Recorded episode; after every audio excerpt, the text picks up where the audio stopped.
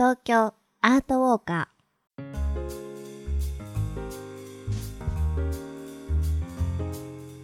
皆さんこんにちは。ナビゲーターの安原もゆるです。そしてお相手は？ーエマちゃんです。よろしくお願いいたします。この番組は街角アートの音声ガイドをコンセプトに366日の東京アート巡りの著者である安原もゆるさんがパブリックアートを解説しその魅力をお届けしていきます。夏休み明け1ヶ月ぶりの配信ですね。はい。はい。まあ夏休みどう楽しんだかというのはまた次回以降で、はい。えー紹介したいと思います。はいエマさんも楽しんでもらいたいことと思います。そうですね。はい、あの、はい。お聞きするのを楽しみにしています。はい。早速ですが今回ガイドしてくださる街角アートは何でしょうか？はい、東京駅の天地創造です。はい。すごく壮大な作品ですね。とっみても見ましたか？そう。うん、大きいんですよ。うん。でこの作品はですねシュールレアリスムをうん。日本に紹介し前衛美術運動を牽引した洋画家福沢一郎さんの原画をもとにした横9メーター、はい。なんと9メーターですよ、うん。縦5メーターのお巨大ステンドグラスのうん。アート作品です。うん。はい、すごく色使いが独特独特でしょ？ちょっとなんかアフリカン的スタイルみたいな色使いでもなるほど。ありますね。はい、はい。そうかもしれないですうん。ね。ではまずこの天地創造がどこにあるのか改めて説明いたします JR 東京駅の八重洲口東海道山陽新幹線改札近くの構内インフォメーションセンターから京葉線連絡通路通称ベイロードを舞浜方面へ約540メートル進んだ京葉ストリートのエスカレーター右脇に展示されています。そうですね。ちょっと遠いんですけどね。うん、はい。あとあの高低差もあるんですけど、はい、東京駅からディズニーリゾートがある舞浜駅にうん。向かったり帰ってきたり、乗り換える連絡通路ということで、うん、あああそこねっていうの分かるとうん、いう人も多いのではないかなと思い確かに一番わかりやすい説明わかりやすいでしょ、はい。みんなそんなお土産持ってるんでね、うん。あの分かると思います。うん、でもともとあのこの作品は別の場所に設置されていたんですけど、はい、丸の内赤レンガ駅舎復元工事であ一時期撤去され、はい、2012年11月に、うん、えー現在の場所に、えー移設されたんですね。ああ、そうなんですね。そうなんです。はい。へえ、じゃあもともとここに展示するために作られたっていうよりは別の場所で別の場所展示されて別の場所に何としてうん設置されたかっていうのは、ちょっとこの後はい、お話しさせていただければなと思いります。。お願いいたします。はいでは、えー続いて詳しい解説をお願いいたします。はい、わかりました。えー実はこのお天地創造は日本初のはい、公共空間で展示された街角アート。えー要はそのパブリックアートですね。その初なんですね。そうなんです。そのステンドグラス作品なんですよ。うんはい。で、なんでここにえー展示されたかということなんですけど、実は1972年、鉄道100周年記念事業の一つとしてですね、はい、当時の国鉄総裁、と当時は国鉄って呼んでましたね、うん。今は JR ですけど、うんうん。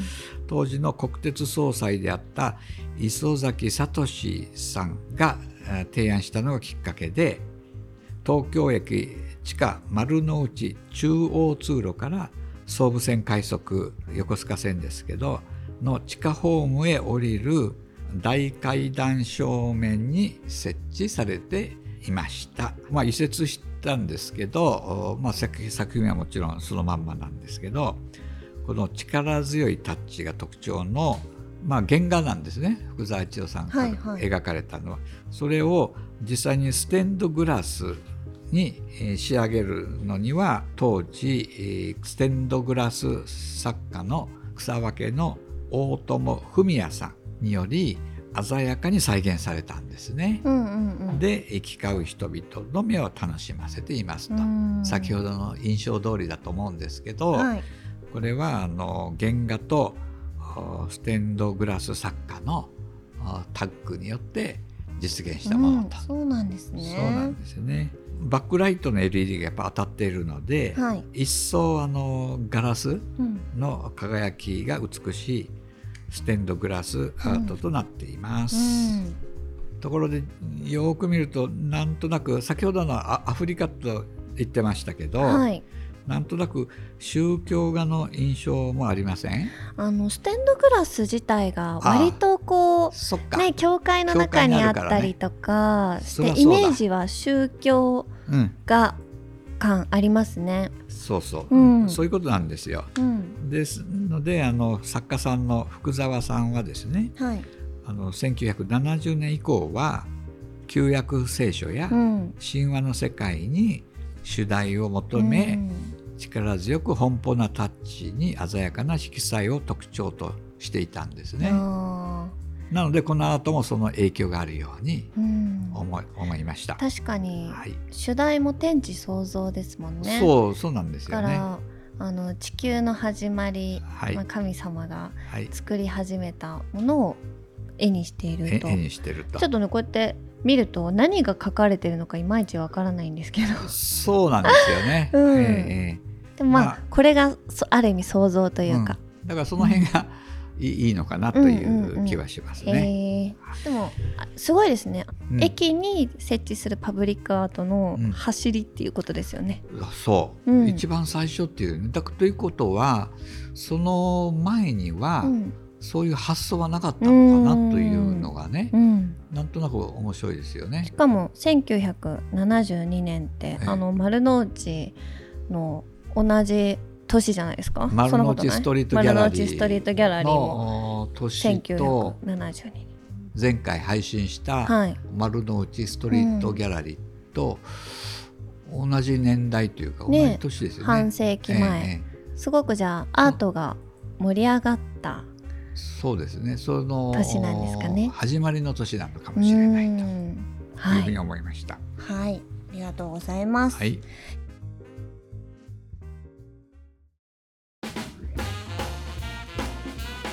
トーカーズ。さてアートを楽しんだ後はちょっと一息つきたいですよね。はい、東京駅付近萌えるさんおすすめありますか？はい、おすすめはもう東京駅近辺というよりもうん。東京駅構内そのものとはい。いうところをおすすめしたいと思います。うん。ここは一つですね。地味ですが日本人ならほっとするおにぎり屋さんをおすすめしたいと。場所がどこにあるかというと京葉ストリートのお手前にあるおむすびどころほんのり屋と東京本店。はい。ここなんですよ。でコンセプトはお母さんが作ってくれた愛情いっぱいのおむすびを再現したい。うん。それがおむすび専門店ほんのり屋の変わらぬ思いですというふうに、ん。えーおっしゃっています、はい。メニューはですねスタンダードの塩おむすびから九州の山屋ね、うん。博多の山屋の熟成博多明太子おむすびまでうん。種類豊富なんです、絶対美味しい。でしょ？それで店内にはあのイートインコーナーも併設されているので、はい。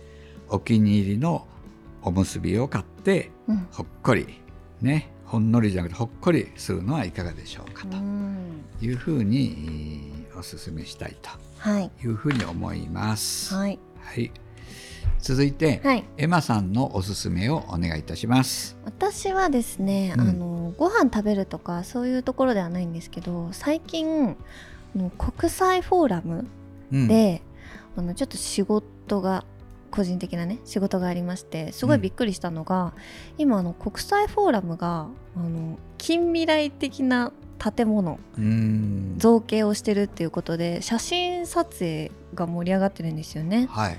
で、まあ、本来あの許可取って、まあ、使用料払ったりもするんですけどちょっとなんか内緒でコスプレイヤーさんが 撮影撮りに行ったりとかしてるぐらいあの結構ねすごい建物宇宙船の中みたいな。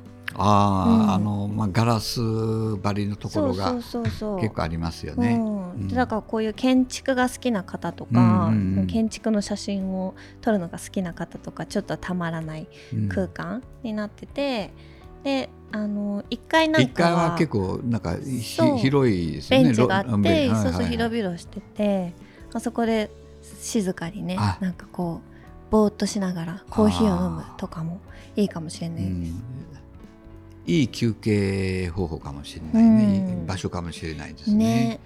ねちょっと最近あの新発見というか そういう目線であの造形というか目線で見てなかったので、なるほど。うん、面白い場所だなって思いました。ああ、わかりました。はいあ。ありがとうございます。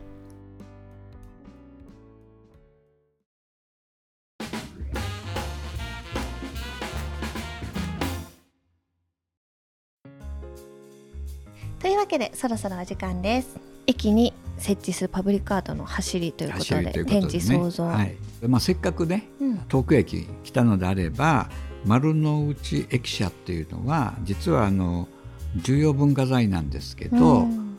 えそこの中にある美術館。はい。